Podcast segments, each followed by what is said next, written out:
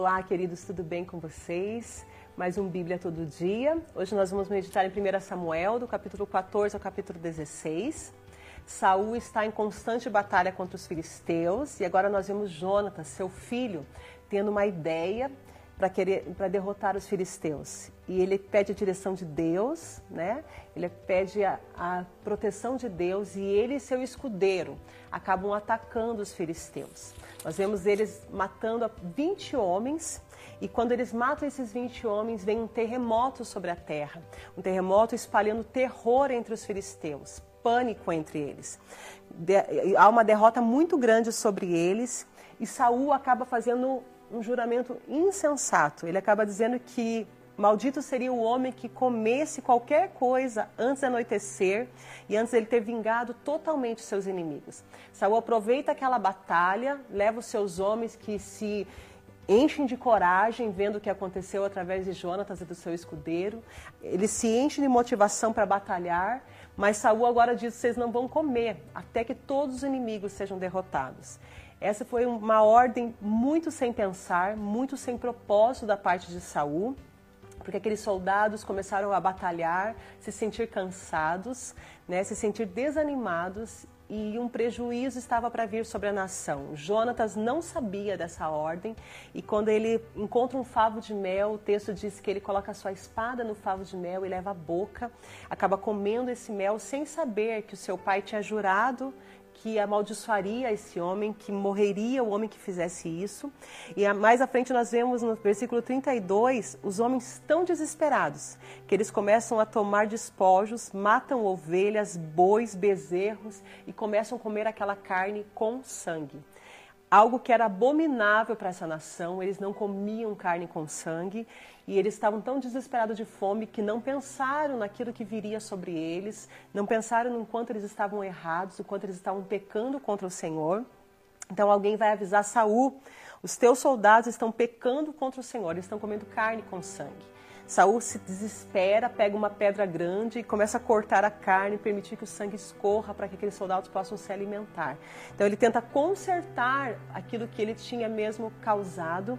Quando ele tenta punir o seu filho por ter comido aquele mel, os soldados o defendem, impedem que ele faça algo contra o seu filho.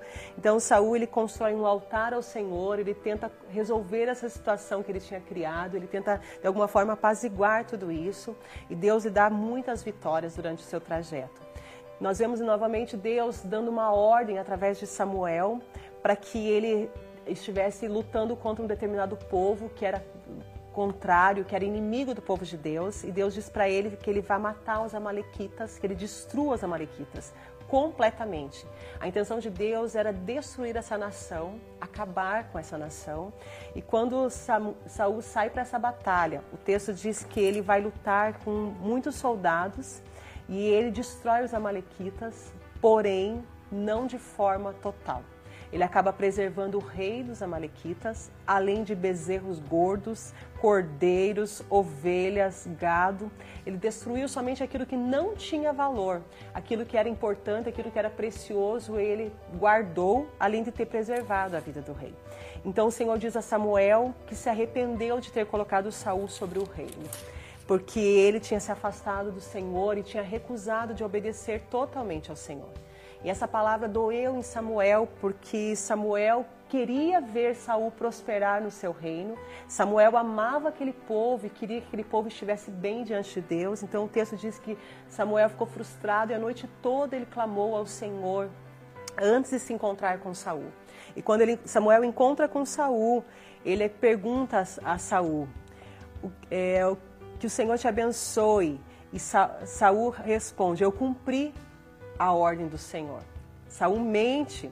Então Samuel pergunta: então o que é esse balido de ovelhas, esse mugido de bois que estou ouvindo? Saul responde: na verdade, os soldados pouparam o melhor do gado.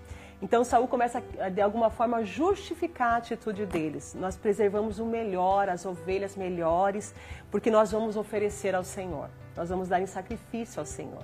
E aqui nós vemos um versículo que é muito conhecido e muito usado nos nossos dias. Depois da justificativa de, de Saul pelo que ele fez, eu desobedeci ao Senhor, mas a minha intenção foi boa.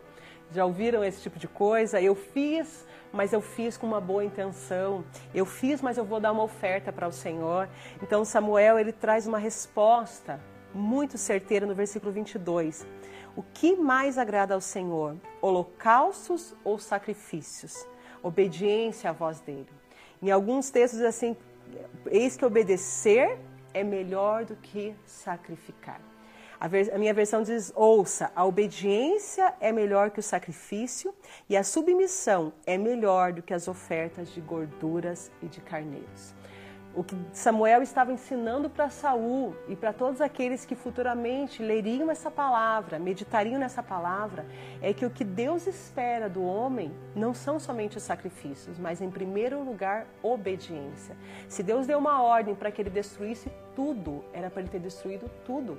Deus não queria que fosse preservado nada, não era para ter lembrança, não era para sobrar nada daquela nação. Aquela nação precisava ser totalmente extinta.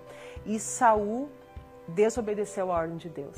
E pior, além de desobedecer, ele tentou justificar.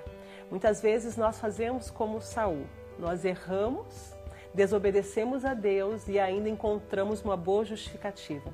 Eu fiz com uma boa intenção. Eu fiz porque eu quero, de alguma forma, eu vou honrar Deus. Deus conhece meu coração, Deus sabe que eu tenho intenção. Irmãos, a nossa intenção, ela não é suficiente para nos justificar diante de Deus. A intenção do nosso coração não é suficiente para justificar as nossas más atitudes, os nossos erros.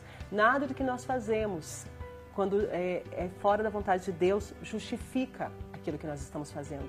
Porque Deus quer muito mais obediência do que sacrifício. Deus prefere a sua obediência, ainda que ela custe, do que qualquer sacrifício que você possa oferecer. Muitas pessoas fazem, têm uma vida de total sacrifício a Deus, mas de pouca obediência. E não chegam a lugar nenhum, porque Deus não exige esse sacrifício sem que antes exija de nós obediência. Então Deus rejeita totalmente Saul. A partir desse momento está totalmente cancelado. Deus já tinha falado para ele que o reino dele não ia permanecer, mas agora Deus quebra essa aliança. Deus retira a unção que está sobre Saul. No capítulo 16, nós vemos Deus mandando Samuel até a casa de Jessé. E talvez uma das histórias mais bonitas que nós temos na palavra de Deus é desse momento onde ele vai à casa de Jessé procurar alguém para substituir Saul. E nós vemos ele chegar lá e, e, começar a ver os filhos de Jessé. Como qualquer um de nós, Samuel começa a olhar a aparência daqueles homens fortes, guerreiros, soldados, e Deus diz: Eu não quero nenhum desses. Mas dentro dessa família eu já escolhi alguém que vai substituir Saul, alguém que vai reinar, alguém que vai me agradar. E depois que Jessé permite né, que Samuel veja todos os seus filhos, e Deus vai dizendo, não é esse, não é esse. Deus diz assim, eu não vejo como você vê. Você está vendo diante de você soldados fortes, homens valentes, mas eu vejo de uma forma diferente, eu vejo aquilo que está no coração. Então Jessé acaba se lembrando, depois que todos os seus filhos passam diante de Samuel e Deus vai rejeitando, dizendo, não é esse, Jessé acaba se lembrando né? Quando Samuel pergunta, acabaram seus filhos? Então Jessé lembra que o mais novo está no pasto, está no campo, cuidando das poucas ovelhas de seu pai. Então ele manda chamar esse menino e Deus diz, é esse.